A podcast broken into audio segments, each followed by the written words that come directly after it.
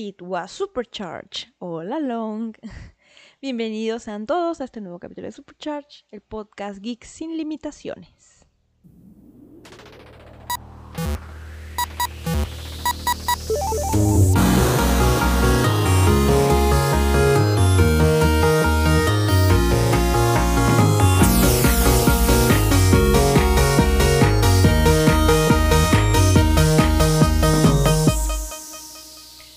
Hola, hola. Hola, Hola. Cas, ¿cómo estás? Muy bien, ¿y tú? Muy bien, aquí después de unas semanitas de no vernos. Sí, ya sé. eh, la ventaja de esto es que, bueno, para calmar un poquito a nuestra audiencia, ya pronto vamos a poder volver a, a capítulos semanales.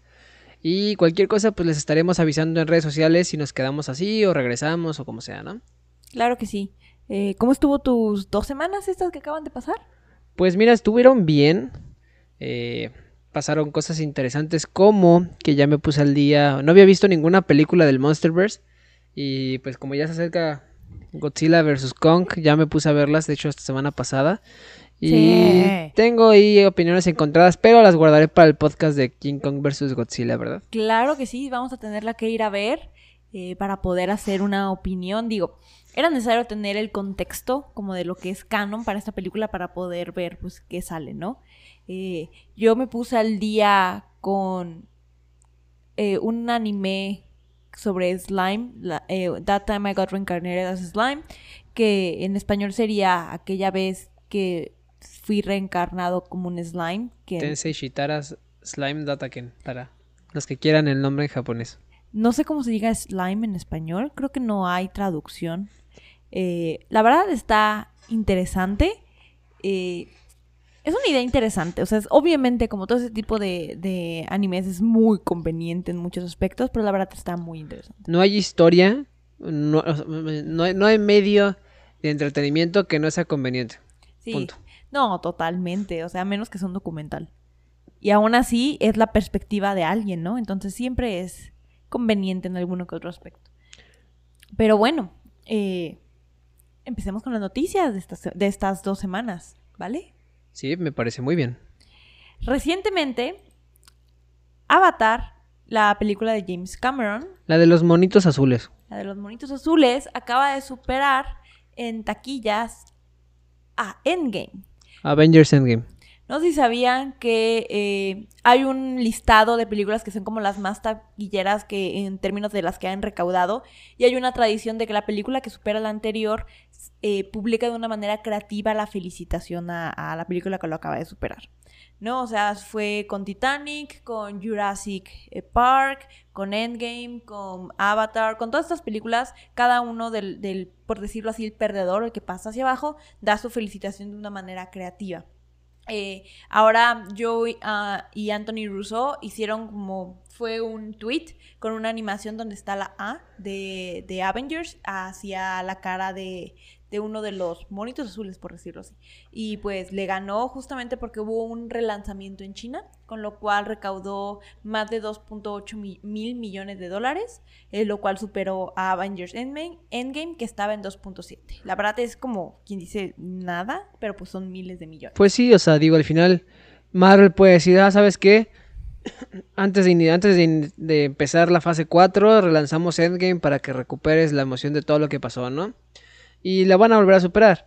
El detalle, lo que yo veo es como de que al final James Cameron le pudo el ego de que, ay, es que ya me ganaron, no me van a ganar. Y lanza otra vez la película que, pues, a mi punto de vista ni es tan buena. Yo creo que ¿Cómo no? O Sea buena. esta, es, es, es dominguera, es, es es una película buena, dominguera, pu- pu- punto y final. Pero yo, fue tan buena por toda la cuestión tecnológica que sacó en ese entonces, que fue la parte de lo del 3D. Y pues ya ves que la siguiente es que son cinco películas eh, confirmadas. La siguiente película se supone que no se ha podido estrenar, que porque la tecnología todavía no llegaba al punto necesario para poder eh, grabar y presentarse. Es una jalada, o sea, la neta esas películas no van a salir. O sea, se va a morir James Cameron antes de que salga eso. Creo que la, la 2 está programada para el 2022. Y ya ves que Disney compró parte de los derechos para poder tener su atracción en Animal Kingdom. Entonces yo siento que al menos por eso le van a meter presión. Porque es como, dude, ya gasté en esta atracción. Tienes que volverme a traer hype y volverme a traer gente con otra película. No creo. Yo, yo creo que no va a salir pronto. Pero bueno, quién sabe. Bueno, pues para todos aquellos que estamos emocionados, sale Snyder Cut ya el 18 de marzo, o sea, en unos cuantos días. Eh, y ya, bueno, ya obviamente para estas fechas ya hay críticas en internet, las pueden buscar donde sea y hasta ahorita ha habido críticas positivas. Dicen que fue una buena forma de rehacer la película, de sí, de terminar, de terminar la película con una visión distinta, ¿no? Que se nota claramente, que, que se nota claramente que es la versión de Snyder que es como su forma de, tratar las películas y las historias. Y sí, o sea, esténse pendientes para el 18 de marzo, en ese mismo día, ver, aventarse la, el Snyder Cut. Lo único malo, y ya lo dijo Zack Snyder en una entrevista, es que su película no es canon. ¿Cómo crees? O sea, sí, eh, triste tal vez. Pero sí dice que al final, pues para Warner, la película canon es la de Josh Whedon. Y pues lo de él es un trabajo extra, como una, pues un what if, por así decirlo. Que de todos le va a dar dinero a, Warner. Y no se va a estrenar en cines, ¿verdad? creo que no. La verdad no estoy seguro. Pero... Es que lo que eh, yo sabía del Snyder Cut es que se va a estrenar en HBO y va a ser en cuatro partes. Seis, seis partes, creo. Creo que eran seis partes. ¿Y van a salir todas juntas? ¿Sabes eso? Sí, van a salir todas juntas. Sí, porque sería como el colmo que saliera una cada semana, ponte, no. Es que siempre estuvo como no, de que decían de que va a ser película o va a ser capítulos o va a ser películas, va a ser capítulos. Me, creo que muchos nos, nos, confundimos ya entre tantas veces, tantas veces que lo cambiaron, pero o va, o sea, son creo que seis horas de, de cortometraje, de largometraje más bien. Este, y sí, básicamente pues eso es todo sobre y tendremos que verlo. 18 de marzo, búsquenla. Eh, creo que va a estar en HBO Go. Y así. Muy bien, bueno, hablando un poquito del tema que vamos a tocar el día de hoy en el, en el podcast, que es sobre WandaVision. En el último capítulo, eh, bueno, ah, suceden muchas cosas, ¿verdad? Pero el director confirma que tenían una, una escena para Scratchy, el conejo el cual fue fuente de muchas, muchas teorías, ideas e imaginaciones. Esta escena o idea que tenían programada eh, iba a tener diferentes efectos, iba a incluir a Mónica, Darcy, Ralph y los gemelos, los, los hijos de Wanda, y se supone que iban a buscar el Darkhold y eh, Scratchy iba a detenerlos, ¿no? Se supone que estaba padre la escena, era divertida y tenía buenos efectos, pero la tuvieron que cortar por cuestiones de tiempo. Sí, eh, lo que yo supe o en algún momento vi es que ya la estaban preparando, pero no les dio tiempo exactamente de acabar los efectos especiales. Sí, dicen que era divertida y que a todo el mundo nos hubiera gustado, pero pues bien pueden decir eso de que nos hubiera gustado porque no existe, o sea. Exacto, o sea, como no existe puedes jugar con... Es que estaba increíble, pero no la vieron. Y así como, ¡Ah! pero qué pena. Y bueno, déjame contarte en otras noticias que el día de hoy, 15 de marzo, más o menos a las 5 y media, la Academia de Artes y Ciencias Cinematográficas de los que está en Los Ángeles sacó la lista de los nominados para los premios Oscar, la, noven, la 93 tercera entrega de los premios Oscar, que va a ser el 25 de abril. En, en su momento les traeremos los ganadores. Y pues dentro de los más importantes, eh, que las nominaciones más importantes, la verdad, este, este año no vi muchas películas, creo que pues pocos vimos muchas películas, exactamente. Entonces no conozco ninguno de los que están nominadas para mejores películas, pero dentro de las cosas importantes que, estuve viendo en la lista es que para mejor actor estuvo, está nominado Chadwick Boseman para la película, creo que sí es película, My Rain is Black Bottom. ¿De verdad? Eh, sí, es una nominación post-mortem, entonces pues sí, yo creo que eh, no he visto la película, pero supongo que ha de haber actuado bien para había ganado, creo que con esa actuación. No sé qué haya ganado, pero sí creo que sí estuvo. O sea, sí se ha dicho mucho sobre esa. Sobre esa. Mm, em, eso, sobre su actuación. O sea, eso sí he visto que, ha, que se han, ha habido buenas críticas sobre lo que hizo antes, en la última película que hizo antes de fallecer. Eh, también en películas animadas están nominadas la película de Onward, la película de Soul, y una película de Sean, eh, la oveja, Sean el cordero. Es a Sean the Sheep Movie, Farmageddon. Ok. Y de ahí en fuera, pues no conozco muchas de las cosas que están. Pueden buscar la lista, ya está eh, disponible en internet. Y creo que son las cosas que puedo decir de las. Oye, ¿y Mulan? Mulan está nominada, sí está nominada para mejores efectos especiales, que Se me hace una jalada que esté nominada. y para mejor, este, mejores atuendos. Sí, el vestuario. Ajá, mejor vestuario, sí, sí, sí. Eh, pero sí, yo sigo diciendo que es una jalada que esté mejor nominada para mejor eh, mejores efectos especiales cuando pues la verdad es que no, ¿verdad? Han dicho, he leído muchos comentarios de que los Oscars están perdiendo como se dice, relevancia por todas las situaciones que han tenido sobre que es pura gente blanca y puros hombres y, esos términos de diversidad. Eh, yo opino que todavía estos días, este momento de la vida, todavía es relevante y todavía es como algo de lo que se dice, no presumen las películas que ganaron un Oscar, presumen los actores que ganaron un Oscar. Entonces creo que todavía es algo a lo que hay que estar pendientes y más aún exigirles que se actualicen y se modernicen a lo que se necesita actualmente. Totalmente de acuerdo. Eh, creo que, pues sí, ha habido últimamente muchas polémicas con los premios en general. Está la, el dilema o como el show o el, pues sí, el, desmadre que traen con los Grammys y que ya no son serios y la madre y que se, está, se salió de Weekend y demás. Y pues seguramente no tarda en que los Oscars sean lo mismo, ¿no? Sí, en que truene, pero pues habrá que ver cómo se desarrolla esto. Y el día de hoy también se acaba la temporada 5 de Fortnite. Temporada 5, capítulo 2. Eh, Fortnite es un juego que lleva poquito tiempo en realidad, eh, en, ¿cómo se dice? Disponible para jugarse. Esta es a, Pues así como que poquito tiempo, no. ¿Tres años? Creo que más. ¿Tres?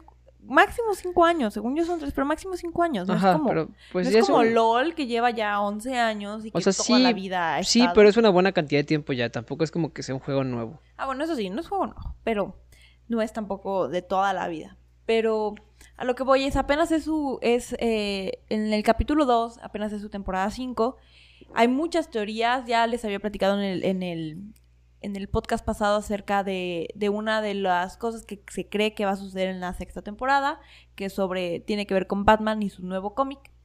Eh, pero lo que sabemos ahorita de la temporada 6 es que va a tener su evento, va a ser de jugado individual. Esto quiere decir que cuando tú inicies sesión vas a poderlo jugar eh, en el momento que sea que inicie sesión. No es necesariamente un live event en el que todos estemos al mismo tiempo eh, viendo el, el evento. Y se supone que Hoy a las 2 de la mañana, horario de la Ciudad de México, se va a empezar a, descargar todo, que es un parche bastante grande, bastante largo. Y que como cada cambio de temporada, ¿no? Como cada cambio de temporada. Y aparte tiene un video que es como un Zero Point Cinematographic eh, Something, algo, que es un video que hace referencia a Jonesy y explica, se supone que el inicio de la temporada 6. Se supone que esta temporada 5 tenía mucha historia, entonces veamos, esperemos que la cierren. La verdad yo no vi nada de historia de la temporada 5, yo solo vi que seguían anunciando nuevos personajes, pero nunca vi un cambio en la historia, ¿sabes? Como se vio en otras temporadas, de que tú ibas viendo cómo progresaba la historia, tú vivías cómo progresaba la historia. Y la parte de que el evento sea como individual y con solo iniciación se active, está padre porque todos pueden ver el evento, pero a la vez no está tan padre porque se pierde esa parte del live, de, del live, de estar viviendo el evento en vivo, ¿no? Con toda la gente alrededor. No, estoy de acuerdo contigo. Eh, pues muchísimos de los famosos streamers de Fortnite han dejado de streamear porque como que ya no es lo mismo, como que eh, Epic dejó caer un poquito su juego de, mucha gente compara el capítulo 1 con el capítulo 2 y que el capítulo 1 había cambios de mapa semanales y era mucha más la emoción y el, engage, la manera que tenían atrapada a los jugadores de seguir jugando y jugando era diferente a lo que tienen ahorita. Pero pues hay que esperar a que escuchen a los fans Epic Games y que siga lo bueno que tenía Fortnite antes. Pues sí, no queda más que esperar, como bien dices. Y siguiendo con el tema de Epic Games, hace unos cuantos días se anunció que Epic Games compra Mediatonic Mediatonic es la empresa que desarrolló el juego famosísimo, que ya está más muerto que muertín, Fall Guys. Eh, sí, pues Fall Guys ya, ya está comprado por Epic, ya son parte de la familia Epic.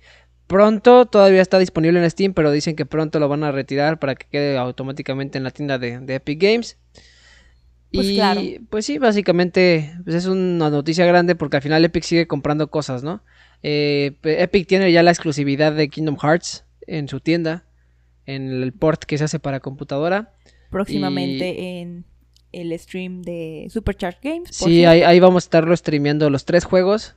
Bueno, todos los juegos que estén los vamos a streamear. ¿Por qué? Porque amo Kingdom Hearts. Y también Fortnite, el evento lo vamos a ver mañana. Sí, vamos a estar también presentando en el stream. Así que acuérdense Supercharge Games en Facebook. Nos pueden ver, nos pueden ahí seguir.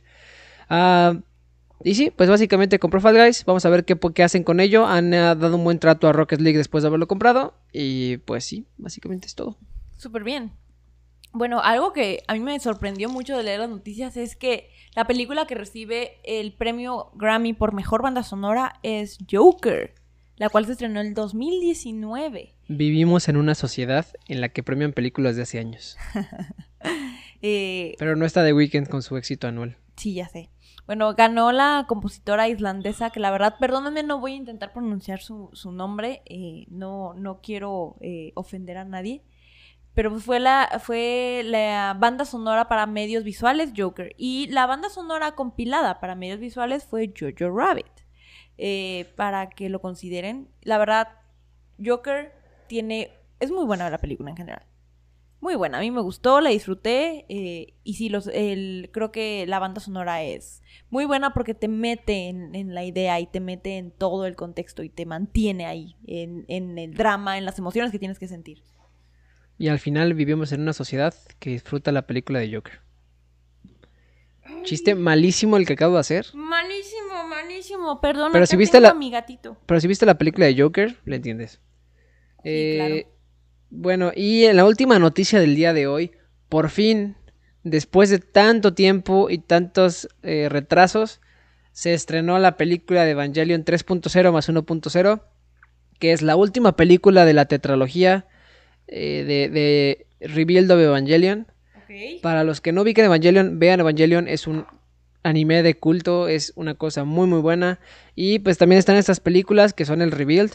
Pero bueno, se estrenó ya por fin en cines y rompió récords en, en las, en las pantallas IMAX de Japón. ¿Por qué? Porque... ¿Era muy esperado? Sí, la verdad es que se estuvo eh, retrasando muchas veces por muchas diversas razones y por fin salió. El- y, y sí, ya rompió récord de taquilla en cuestión de IMAX. Eh, para empezar, superó a todas sus predecesoras de, de Evangelion y puso una gran marca de, de recaudación en, en su, en su semana de estreno en, en pantallas IMAX. No, pues la verdad, eh, yo no he visto Evangelion. Pronto lo vas a ver. Ya me amenazaron que tengo que verlo. Entonces, lo vamos a ver. Y ya les opinaré. Si es algo que alguien, no, alguien que no ve mucho anime, puede disfrutar o debería de ver, como dice acá Cas. Pero bueno, ¿qué te parece si pasamos ya al tema del día de hoy? Claro que Que sí. es nada más y nada menos que... WandaVision. O WandaVision. chan, chan. Bueno, antes de iniciar y proceder, obviamente, este, a partir de ahorita hay muchísimos spoilers. No creo que sea necesario el comentario, creo que quien vio WandaVision ya lo vio completo eh, y ya, pues ya no sabe, ya, ya no serán spoilers. Para También nos no tardamos visto- dos semanas para poder hablar con spoilers, ¿no? Claro que sí.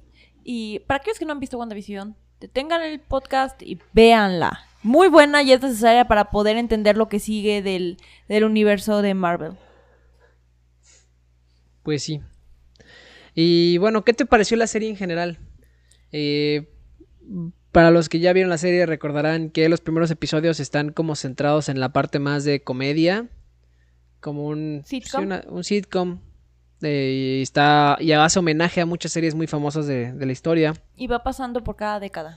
Sí, tenemos series como Hechizada, como The Brady Bunch, eh, Malcolm el del medio, Modern, Modern Family y otras dos que no me acuerdo cuáles son. Creo que son The Dick Van Dyke Show y otra. La verdad, yo no, yo no identificaba. Family Ties, es Family Ties la última. Yo no identifiqué todas, la verdad. Creo que la única, de, de todas las que hicieron referencia, la única serie que yo vi fue Hechizada. O sea, yo vi Hechizada y vi Malcolm el del medio. Ubico también, por ejemplo, la de Modern Family porque pues es reciente. Ah, o sea, yo también lo ubico, pero nunca Pero he no la vi. visto. O sea, al final yo los, yo los capítulos que, que yo disfruté fueron los que yo ubicaba porque pues vi esas series en su momento. Claro. Pero sí son, la verdad es que se me hizo algo distinto. Eh, a mí los primeros dos episodios de la serie, antes de que te empiecen a meter todo el tema ya del universo Marvel que viene detrás, eh, se me hicieron un poco lentos. Recuerdo que me aburrí un poquito en los primeros dos episodios. Sí, pero era como, hay que tener la paciencia, hay que ver. Y la verdad, valió la pena tener la paciencia de esos dos episodios. Eh, poco a poco te van metiendo al universo porque tú entiendes en dónde nos quedamos en Endgame. Eh, o sea, entiendes la situación de Wanda, que se quedó sin visión, que básicamente perdió todo. ¿Se quedó sin Cosmo? Vamos, chiste malísimo otra vez. Malísimo. Eh, y, y luego, en los primeros episodios, te empiezan a querer antagonizar a Wanda, que es básicamente es la persona que es la mala de, de esto. Y, y, poco a poco vamos descubriendo más información y vamos eh, entendiendo un poco más de, la, de todo. La verdad, el papel de Darcy me encantó. Creo que era un personaje que... Todos extrañábamos a Darcy desde Thor. Pero qué bueno que la trajeron. La verdad, es un personaje que tal vez en Thor no fuera tan memorable. O sea, tuvo sus buenos momentos, pero no era wow. Y me alegra que la hayan traído. Gu, eh, que para aquellos que no lo hayan ubicado, es de Ant-Man.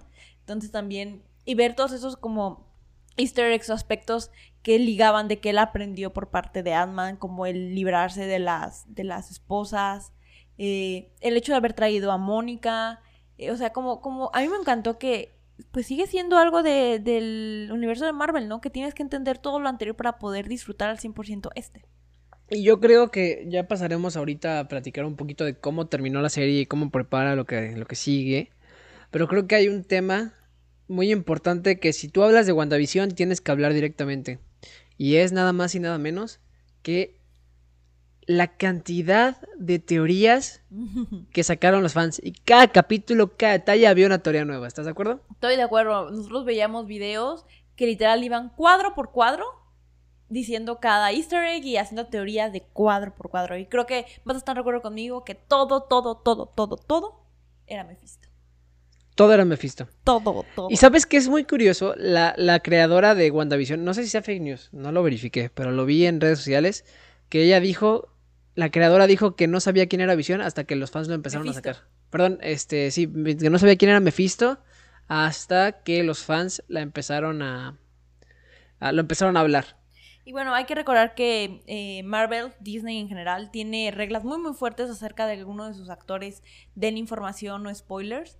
Entonces, cuando estuvo la entrevista del actor que hace Visión, de que decía que iba a haber un actor con el que él moría de, por hacer un, cameo, o sea, por trabajar y así, las miles de teorías que desató esa entrevista que ni el mismo actor lo esperaba. De hecho, él lo dijo después de que no pensaba que se fuera a salir tanto de control y que él veía las teorías de que no, es que es Benedict Cumberbatch y es que es no sé quién y es que está el personaje que viene de no sé qué lado y el profesor X, incluso decían que el profesor, X, y, y, él decía de que, oh, eso, eso, hubiera estado increíble y, oh, demonios, ¿qué hice? Esto salió de, esto salió, se salió de control, Es que luego tenemos esa entrevista y luego tenemos a Pietro, que es de las películas de X-Men. Obviamente fue como, no, sí, es, es, el profesor X. Sí, sí, sí, claro que sí. Es que yo creo que eso fue una jugada, o sea, sí jaló el hype, pero a la vez le va, le va a golpear al universo Marvel porque no juegas así con los fans. O sea, si traes un personaje tan querido de las últimas películas de X-Men y lo traes y es un Ralph. Un Ralph. Pues es un, es un donadie al final. Es como de. Dude, o sea. Es un Kevin. Sí, o sea. ¿Qué hiciste? ¿Sabes? Sí, creo yo que el hecho de que haya sido un episodio por cada semana fue lo que generó el hecho de que hubiera tantas eh, teorías, porque daba la oportunidad de poder tener un tiempo, una semana entera, de poder pensar y leer, investigar y hacer y deshacer y todo. A diferencia de cuando es una película que vas, te sientas, la ves completa entonces no, no puedes tú teorizar en qué va a acabar, porque la ves completa. Y yo recuerdo, o sea, de hecho, hubo tantas teorías, aquí traigo algunas, eh, más o menos para recordar. Decían que Hayward, el director de Sword, era Ultron disfrazado. no, que, que, porque ya había pasado en una serie, que Ultron se disfrazó de persona y no sé qué, y que pues se veía, porque por eso era el interés de, de este cuate en, en Ultron, y en Ultron en visión y que por eso quería su cuerpo, que porque como él lo había preparado y él era Ultron, él quería hacerlo. Eso fue como de... Hmm, interesante. algo que, dejando de, un poquito de lado las teorías, algo que me llama mucho la atención es una escena que salió en el último episodio de Dottie, creo que se llama, diciéndole a Wanda, eh, cuando, cuando Agatha lo sacó como del, del, del hechizo, del Hex, y regresaron a ser ellos y les decía de que por favor dale un papel protagónico a mi hija, aunque sea la bully, no importa, pero que eso salga de su cuarto. O sea, esa escena a mí me, me, me llegó mucho porque era como, dejemos, así están ahí como en contra de su voluntad, secuestrados, no les están haciendo daño, están bien, comen, viven, o sea, están bien, pero están en contra de su voluntad. Y, y era como todas las implicaciones, todo lo que Wanda hizo queriendo, sin querer, eh, por, en su momento de, de luto, pero la verdad está bien intenso. Yo creo que sí es muy importante, eso te hace darte cuenta de que, está, como dices tú, estaban sufriendo. Y tú lo piensas, ¿no? De que tal vez Wanda, o sea, tú sabes que estuvo mal lo que hizo Wanda, pero también entiendes que no lo hizo a propósito al inicio. Y luego también entiendes o te pones en su papel de que es que, sabes, si yo perdiera todo tal vez y tuviera ese poder, tal vez lo, lo habría hecho, ¿no? Sí, como lo dijo Mónica. Exactamente, incluso misma Mónica Rambeau lo menciona en la serie, de que si yo tuviera tus poderes, yo traería a mi mamá de vuelta. Y, o sea, yo me pongo en ese papel y es como de, o sea, me siento mal, pero me siento también un poco feliz de estar aquí con, porque aunque sea una ilusión, los tengo a mi familia. No sé, o sea, es una, o sea, es, muy difícil encontrar como la postura correcta, ¿no? Sí, la verdad es un dilema y muy interesante, pero complicado de poder como tomar una posición de que sí, sí estuvo mal, eh, tal vez eso es un hecho, pero es como, ¿lo habrías hecho tú? Probablemente. Y sí, o sea, al final, como decíamos hace un ratito, se prestó a muchas teorías, pero también a muchos memes. Ah, sí. Y se prestó también a muchas cosas que dieron mucho de qué hablar.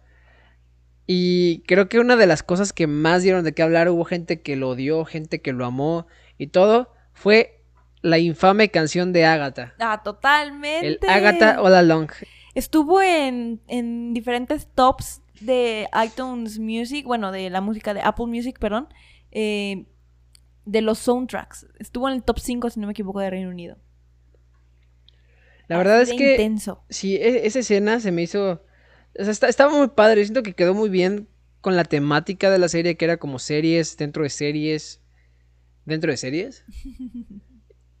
y se me hizo. A mí, a mí personalmente se me hizo interesante. Tal vez no me encantó. O sea, tengo que ser honesto, no me encantó la canción. Pero el momento en que la metieron y el, la ejecución se me hizo buena, ¿sabes? Ah, todo me encantó. El hecho de que sea como de que, ja, siempre fui yo y que te lo piensen como que si fuera, mal, si fuera mala.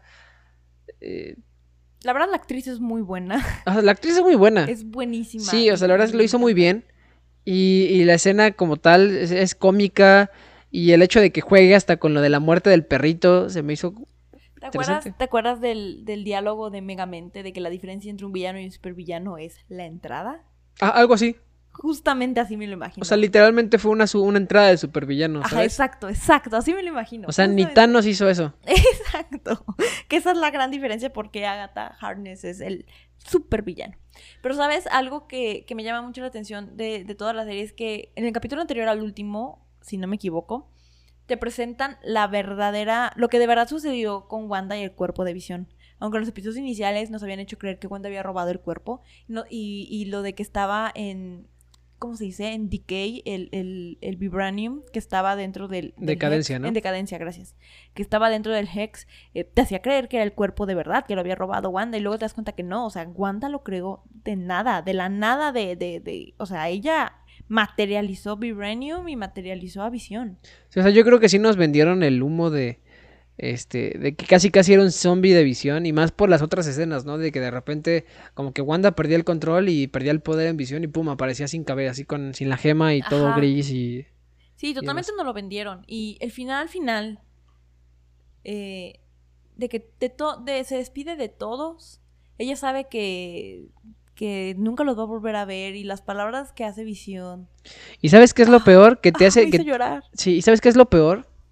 Que te hacen te dan a entender muy claramente que el hijo que tenía los poderes de Wanda entendía qué es lo que estaba pasando. Sí. Él sabía que ahí. Bye bye. Sí. Ah, no. La verdad, eh, he visto reviews de que mucha gente no le gustó el final, de que no le gustó la pelea entre Visión y Visión y la pelea entre Agatha y Wanda. Yo la verdad lo disfruté, o sea, al final sigue siendo algo de Marvel, al final sigue habiendo peleas, eh, y sí, claro, todo lo demás fue diferente, fue algo eh, diferente a lo que estamos usualmente acostumbrados de Marvel, pero eso no quita el hecho de que sea malo o bueno, solo es diferente y a mí me gustó, o sea, siento que era lo que se necesitaba, la pelea entre Agatha y Wanda. Me encantó la manera en que Wanda le ganó a Agatha cuando yo pensé que no lo iba a lograr. El atuendo de, Scarlet Witch, la verdad, de la bruja escarlata, estoy enamorada de ese atuendo, con el detalle de la gema del infinito en su cuello y la corona. Y la verdad, me dio mucho coraje que Visión se hizo transparente, pues que pudieran atravesar a través de él cuando iban a quitar la gema. ¿Y por qué no hizo eso con Thanos? Porque si no, no hubiera habido película. o sea, así de fácil. A, a, Visión lo nerfearon muchísimo en Infinity War. O sea, y eso es así un, un super hecho. Pero, como dices tú, o sea, a mí la pelada de Visión se me hizo de las partes más padres de la serie en general. Eh, hablando de la cuestión de acción. Porque se me hizo, o sea, se me hizo muy, muy impresionante lo de la paradoja, o ¿cómo se llama? Sí, la paradoja. Sí, la paradoja del barco de Teseo. Ajá. Es, es, una, es una muy buena paradoja en realidad. Eso ya no es el barco de Teseo. Sí, esa, eh, ¿sí, esto sí se llama paradoja o es teoría? O no sé. No, sí es paradoja. Pero lo del barco de Teseo. O sea, el punto es que cómo se resolvió por medio de la lógica, porque al final eran dos máquinas, se me hizo muy interesante. O sea, se me hizo una, un take distinto a lo que ya me habíamos visto contra otras máquinas como Ultron, ¿no? O sea... Y se me hizo el take perfecto para Visión. O sea, sí, es algo que perfectamente entró en su personaje. Y al final nos quitan a Visión del camino, eh, recupera sus memorias o nos dan a entender de que recuperó sus memorias. Tal vez no es el mismo Visión porque no tiene los sentimientos que ya había desarrollado y demás, mínimo tiene los recuerdos. Y desaparece, o sea, eso, eso sí no me gustó, ¿sabes? Que fue como de, ah, ya soy Visión, pues me voy de aquí. Pum, y se va. Sí, o sea, o sea sabemos que lo vamos a volver a ver. Sí, lo vamos a volver a ver. No han dicho nada de que se acabe el contrato de Paul Bettany ni nada. Y sabemos que no van a dejar así el cabo suelto a lo que pasó con Visión. Cuando lo veamos, ¿Quién no sabe? sabemos. Después de que haya ido a la tienda de pintura. Exactamente, o sea, que va a regresar con los colorcitos, se va a quedar blanco. A mí me gusta que tenga como un tipo reactor arc en la frente, se visto que se ve mejor que cuando tenía la gema del infinito. Y hace sentido, porque la gema del infinito ya no puede estar. Sí, justamente. Pero que va a regresar blanquito, de colores. Ahora va a ser Black Vision o, eh, o no sé, Multicolor Vision o no sé, o sea, ¿sabes? O sea, ¿cómo va a regresar? ¿Quién sabe? Pero bueno, dentro de, de todo eso, aparte de, de, White Vision, hay que tocar el tema de las teorías. Pues fue lo que estábamos Muchas, muchas teorías. ¿no? Eh, dijiste que traías algunas anotadas, ¿verdad? Sí, o sea, dije, le, le mencioné hace un ratito la que me engraste, gracias. Eh, mencioné un poquito lo de que decían de que Hayward era Ultron. Ajá. Eh, creo que otra de las que se dijo mucho era lo de que iba a llegar, iba a salir Magneto. Ah, sí. Que porque se, se, se siempre que, que, Wanda mencionaba algo, le pasaba, ¿sabes? O sea, por ejemplo, decía que por los niños y de repente, ¡pum!, embarazada. Embarazada. O que de repente le, que le preguntan a Wanda, ¿es que tú tenías un hermano? Los le preguntan Billy y Tommy. Y ella dice, sí, lo tengo. Y pum, en ese momento aparece Pietro. Pietro. y que de repente en el capítulo 6, sí, me parece que fue el 6, dice, mamá y papá hubieran amado este lugar. ¿Y qué tal si en ese momento aparecían sus papás? Y por el, como ya había salido Pietro, que era Evan Peters, que era el Quicksilver y la madre, Ajá, ¿qué tal si salía Michael Fassbender? Ajá. Creo que una teoría muy divertida de ver fue capítulo tal, Ralph es Mephisto. Capítulo tal, Scratch es Mephisto. Tal, este tal es Mephisto. Todo, todo, todo. El Mephisto. tostador en el comercial de Stark es Mephisto. La- Eso de los comerciales estuvo bien padre. Esa, esa parte de los easter eggs de los comerciales y las teorías que sacaban de eso, la verdad, estuvo muy padre. Sé que, más que... te- yo, yo siento que esas teorías eran ciertas de que cada episodio, cada comercial hacía referencia a alguna situación o memoria de Wanda, específicamente como lo de Lagos, como lo de el tostador de sonido que hizo la bomba eh, que no estalló en dos días cuando eran niños, Wanda y Peter. Eh, O sea, esa sigue siendo teoría, pero siento que esa sí es muy cierta. Pero creo yo que el problema de que hubiera tantas y tantas teorías es que muchos fans se decepcionaron del final. Sí, o sea, creo que el problema es eso, que se crea tanto hype, tanto, tanto, tanto hype, por cosas que se generan la- las personas. Y no solo pasa en Marvel, pasan muchas cosas. en ¿no? todo. Que siento que es lo mismo que está pasando con Snyder Cut. Se espera muchísimo y tal vez vamos a Sí, eh, eso pasa, o sea, te pongo un ejemplo, ¿no? Mi hermano le encanta One Piece y ah, cada vez que sale un capítulo nuevo o pasa algo, pum, se pone a a ver teorías y se hypea con las teorías y... No, hombre, es que imagínate que pase esto y yo vi esto en un video y no sé cuánto y porque pasó esto y no sé qué. Y de repente sale el capítulo real y es como de, ah, es que ya me, no, no estuvo tan bueno. ¿Por qué? Porque yo esperaba algo mejor. ¿Por qué? Porque obviamente se generó el hype. como en este caso con tanta teoría de WandaVision, se generó un hype impresionante por el último Sí. episodio y al final pues nunca, o sea, la realidad nunca va a superar a lo que, a todas las historias que una comunidad enorme de millones de personas que sigue Marvel va, va- está viendo, ¿no? Claro, y, y al final las teorías que podemos nosotros los fans generar son con una visión parcial, porque no sabemos cuál es el futuro del universo de Marvel, no sabemos a qué quieren llegar y cómo es que debe de terminar la serie para que pueda continuar perfectamente en lo que sigue. Entonces, a mí me gustó el final, pero sí hubo mucha decepción en redes expresada por muchos de aquellos que vieron y vivieron e hicieron teorías. Es que al final sí, o sea, mm, hay que tomar en cuenta que como es una serie que depende de un universo y que planta las bases para un universo, no puedes romper mucho el lo El que ya está establecido, o sea, no puedes no puedes explotar todo porque podrías llegar a quitar mejores historias en el futuro o podrías eh, desa- desa- desacomodar o desordenar o, o- o inhabilitar algo que ya a lo mejor ya está planeado, ¿no? Y en producción. Sí, aparte hay que recordar que eh, todo el universo de Marvel, cinematográfico de Marvel, está pensado para gente que no es fans de los cómics. O sea, es alguien que puede que nunca haya leído los cómics y puede de todos ir y disfrutar la película y que con el único conocimiento que tiene de las películas puede entenderlo todo. Que no sea necesario ir y ver eh, los cómics. Como algunas adaptaciones de libros especialmente, si no, si no lees los libros no entiendes las películas y creo yo que es lo que han hecho que el, universo cinematográfico de Marvel no ha hecho eso. O sea, cualquiera puede disfrutar estas películas sin necesariamente haber entendido el material fuente. Es. Sí, es muy complicado, la neta.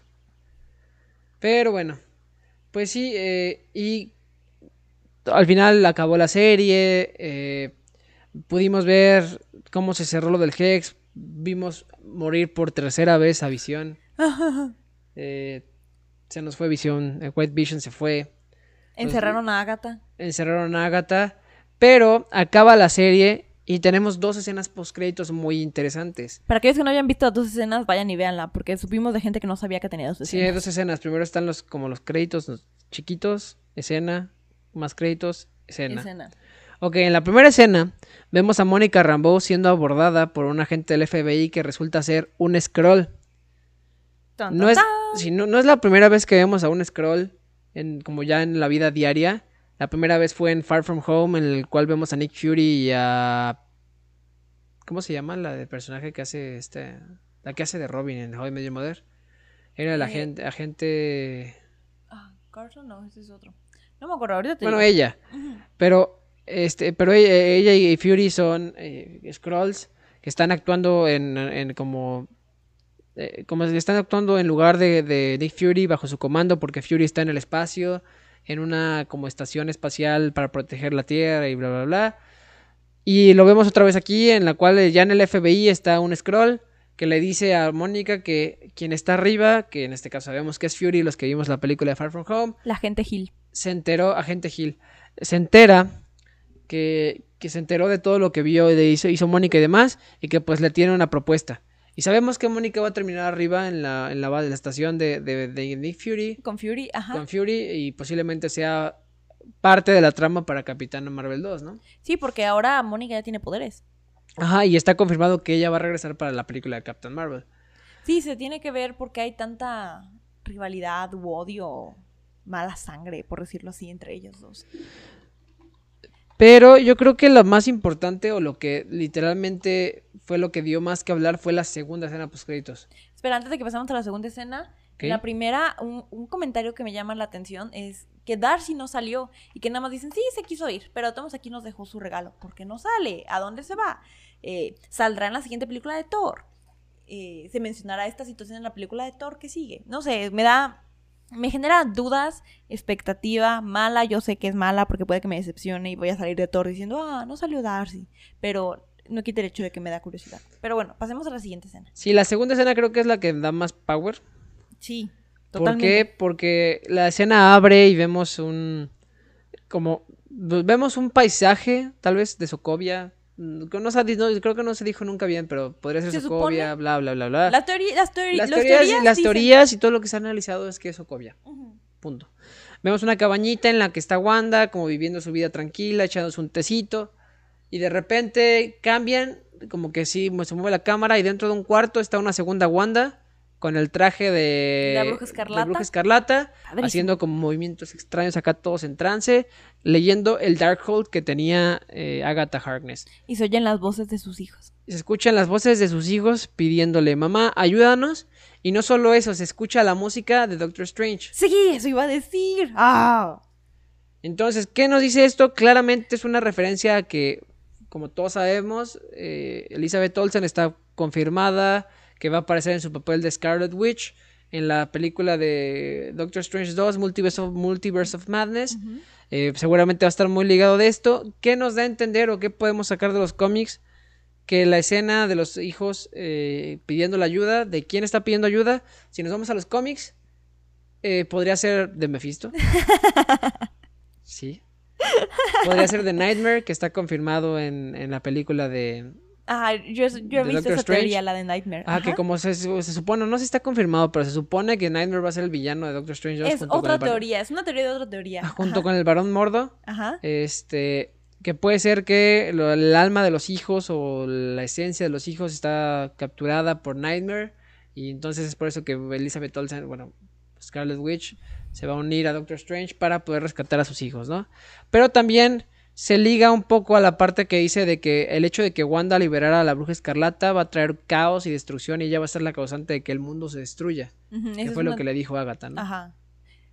Y la verdad está padre porque mencionan a Doctor Strange como el The Sorcerer Supreme, el, el ¿cómo se dice? El hechicero supremo. Ajá. eh, en, la, en el episodio final y luego el soundtrack de Doctor Strange es como ah y también he visto otra referencia de que esa ese momento de que estén dos Wandas es como en la película de Doctor Strange cuando había do- dos de ellos que uno estaba dormido y el otro estaba como proyectándose y estudiando ¿no? Es que al final, pues, básicamente Wanda ya es una bruja y creo que está, si lo ves de este modo, a lo mejor son la contraparte de los hechiceros que vimos en Doctor Strange. Entonces puede ser que tengan poderes similares utilizando la magia bla, bla, bla. ¿Crees que el Darkhold pertenezca a la biblioteca que se muestra en la película de Doctor Strange? Yo no creo. Yo la verdad dudo que sea así. ¿Por qué? Porque es un libro de brujas, ¿no? Exacto. Entonces, sabemos que, o sea, algo interesante de ese Darkhold es que hay una página que está como quemada que da a entender que es Mephisto. O sea, Mephisto, Me- Mephisto everywhere. O sea, sale un perro, es Mephisto. Este, me- No, déjate de eso. Ahora, en las nuevas fotos que salieron de la nueva película de Spider-Man, la, la araña se hace una M y dicen que es la M de Mephisto. Que mira, Mephisto tiene mucho, es- es- está muy ligado a, a Spider-Man, ¿sabes? Eh, de hecho, hay una parte, de hecho, gracias a Mephisto es que se rebotea el universo de Spider-Man y el universo de Marvel en general, En los cómics. en los cómics, Nice. Porque llega una- un momento en el que, de- después de Civil, del primer Civil War en los cómics, pues ya se sabía la, la identidad de Peter y esto le estaba causando problemas a él y a sus seres queridos. Ujú, Entonces claro. Mephisto se le acerca y le da un trato, ¿no? Pero que lo que pasa es con esto de que todos olviden la identidad de Peter, es que como que se reinicia y pierde no solamente pues todo lo que había pasado, su relación con los Vengadores, su, su, ami- su- su- su amistad con Tony Stark, etc, etc. Pierde también a su familia, pierde también a que estaba casado con Mary Jane. Eh, creo que, creo que no, no, no estoy 100% seguro, pero creo que pierde a sus hijos. Wow. O sea, como que todo se resetea y no existen. Y él pero, no, ¿y se, pero él recuerda todo? no se acuerda. Ah, Todo desaparece, todo se reinicia. bueno, mínimo no, entonces mínimo no sufre la pérdida. o sea, sí, no al final hay una línea de tiempo en la cual sí se casó con Mary Jane y luego Mary Jane tiene poderes y tiene a sus hijos y bla, bla, bla. Pero Mephisto es un personaje muy importante y siento que si lo hubieran metido en la serie hubiera causado más problemas que beneficios, ¿sabes? Porque al final, con eso de los tratos que puede hacer Mephisto, lo hemos visto en la... Se vio en Ghost Rider, ¿no? Que le dio Ah, sí. poderes a Ghost Rider y demás. Si eso pasara tan pronto en una serie para la fase 4, eh, rompes un poquito la escala de poder, ¿sabes? O la escala de realidad. Sí, tienes, tienes razón. O sea, yo, yo no sé mucho, pero por lo que he leído y por lo que tú comentas, suena como que Mephisto es la excusa muy conveniente para algunos aspectos. Sí, o sea, si algún Y- día de plano se les acaban los héroes o ya deja de pegar el universo Marvel, O quieren reiniciar con actores nuevos. ajá, o sea, ¿sabes qué? Regresemos a los básicos, ¿no? Hay que hacer un reboot de, la, de, de todo lo que es. Marvel. Volvemos a hacer ¿Sabes qué? Man. Pum, metes a Mephisto, haces un trato, reinicias el universo y regresas al 2010 donde los, los Vengadores apenas estaban creándose, ¿no? Sí, y con actores nuevos Pero y en un mundo distinto en la cual los, ajá, exactamente, ahora los actores son otras personas y tienes otra vez a tu Iron Man.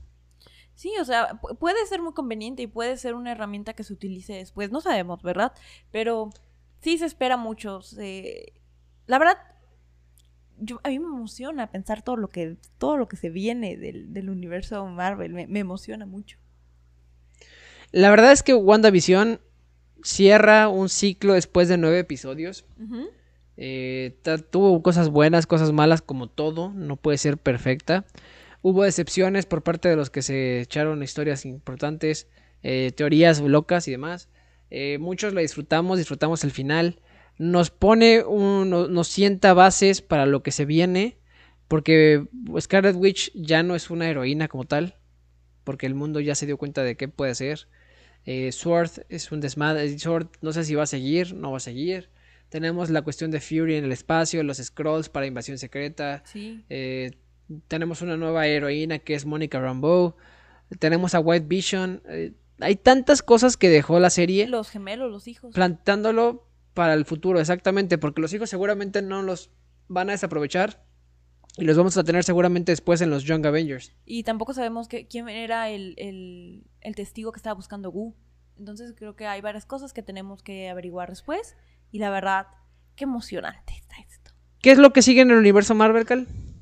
Pues en el universo Marvel sigue eh, ya esta semana, 19, el 19 de marzo, inicia la serie de Falcon and the Winter Soldier. Sí. Hasta ahorita se tiene confirmado eh, que es una sola temporada, pero ya se dijo que posiblemente ya empiezan a tener ideas para una segunda temporada de Falcon and the Winter Soldier. Y pues regresamos a la clásica fórmula de Marvel. Eh, para aquellos que dijeron, para aquellos que no les haya gustado la nueva fórmula en WandaVision, regresamos a lo clásico. ¿Qué es lo clásico?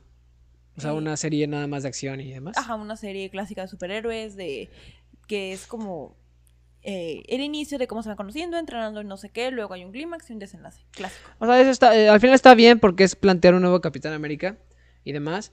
Pero, se requiere este, para las siguientes películas. y ya, bueno, si me dejas seguir con que sigue de todo lo de, de- de- estaba planteando toda la historia. Perdón, perdón. Este, después de, de Falcon and the Winter Soldier, sigue en, en diciembre Spider-Man No Way Home. Ok. Eh, y después de eso, creo que ya lo único que se sabe es que va a seguir eh, Multiverse of Madness, ¿no? Ajá. Vaya, están planeadas otras, otras series como Ironheart, como Miss Marvel, como She-Hulk y demás.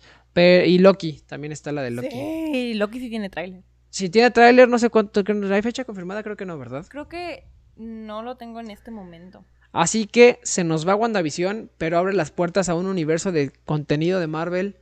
Así que yo estoy muy sí, contento. 11 de junio. 11 de junio. Estoy muy contento, estamos, estoy agradecido porque tenemos tanto contenido de dónde sacar cosas. Se vienen personajes que yo amo, como, bueno, tú amas a Loki. Sí. Eh, pero se vienen personajes que yo me encantan. A mí me encanta Ironheart. eh, y la espero con muchas ansias. Te eh, faltó mencionar Black Widow, 29 de abril. Bueno, es que para, para mí, Black Widow ya se estrenó porque se estrenaba el año pasado y ya no supe qué pasó y nunca la vi y bla, bla. Bueno, la diferencia con Black Widow es que es del pasado, o sea, no, no te va a generar. O sea, sí, nada más una película de cierre porque el personaje se lo merece, Sí, totalmente. pero ya no es algo tan relevante. Tal vez sí porque según, según lo que han dicho de la película va a haber una nueva Black Widow. Alguien que toma el manto. Pero también vamos a ver eso en Hawkeye. Va a tomar, Kate Bishop va a tomar el manto de Hawkeye. Y demás. O sea, vamos a tener personajes nuevos. Pero sí, se vienen personajes muy interesantes como Ironheart. Si no saben quién es, búsquenla. Búsquenlo. Ah, es un personaje muy, muy padre. A mí me encanta. Entonces, pues sí, se nos viene un mundo, un mundo increíble de, de información. Y creo que es todo por el día de hoy, ¿no es así, que Ay, sí, qué emoción, la verdad, a mí me, me, me encanta esto, la verdad, saberlo, verlo, analizarlo, disfrutarlo, saborearlo, todo, me gusta. Y pues, muchas gracias por acompañarnos esta semana. Eh, nos volvemos a ver en dos semanas, probablemente. Sí, eh, en dos semanas vamos a estar trayendo un nuevo episodio. Va a ser un tema sorpresa, seguramente.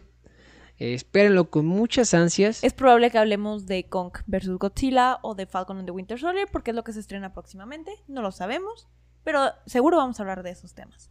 Y pues muchas gracias. Sigan súper cargados. Y manténganse fuera del Hex. Hasta luego. Chao, chao.